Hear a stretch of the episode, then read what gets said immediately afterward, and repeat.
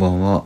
えー、思考深めるノートとサンダー FM を毎日更新しているヒデと申します、えー、今日は世界で活躍する、えー、若い日本人というテーマで話していきたいと思います。えっ、ともうオリンピックが始まってから結構時間が経っていてで、まあ、日本の選手も、え各種目でメダルを取ったりしていますが、えーと、今日は、えーとサッカーの日本代表の試合なんか見た方は多いんじゃないかなと思います。でそこで見ていて思ったのはまあタイトルにもある通りなんですけど若い人めっちゃ活躍してんなっていう感想というかそんなことを思いました。なんか自分は今年で26になるんですけどえっ、ー、と何て言うんですかね心の中というか自分の感覚的にはもう割と大学生のまんま止まってるっていう感じなので、えーと、自分の体感だとまだ223みたいなぐらいな感じなんですけどでも26ってなるともう本当に20代後半ってなってきていやもう年取ってきたななんてことを思うんですが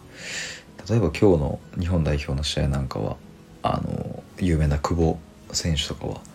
まだ二十歳だしあの、まあ、そんな選手がたくさんいますよね。でオリンピック見てみると確かスケボーの女子で確か13歳でしたっけね？ぐらいの女の子が優勝して女の子って言っちゃうぐらいまだ若い えと選手なんですけど、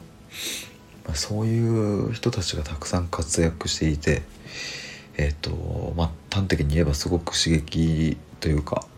頑張るモチベーションになるなというふうに思います。なんか年齢が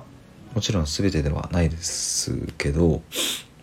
まあやっぱり年齢とともにできることは増えていくし経験値も増えていくしで、えーと、きっとやりたいこともたくさん増えていったりとかどんどんどんどんプラスプラスみたいな積み重なっていくもんだとは思うんですけどなんかやっぱり若い人たち自分よりも若い人が世界で活躍してる姿を見る見るとなんか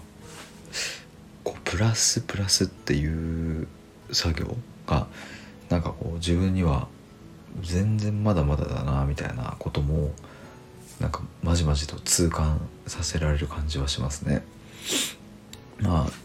あ焦ることはないと思いますが、まあ、こういうと、世界で戦ってる人たちの、まあ、背中を見て、えー、若い人たちからもたくさんの刺激をもらってたくさん学んで、えー、これからも頑張っていきたいなというふうに思います。ちょっと今日はあまり取り留めもない話でしたがふと今日思ったことなので収録してみました、えー、毎日こんな感じで日々の出来事や気づきから、え思考を深掘りしていく内容で話しています。えー、ぜひ皆さんとも一緒に考えていきたいので、えー、チャンネルのフォローもよろしくお願いします。ノートのリンクも概要欄に貼ってあるので、ぜひそちらから覗いていただけると嬉しいです。ではまた明日。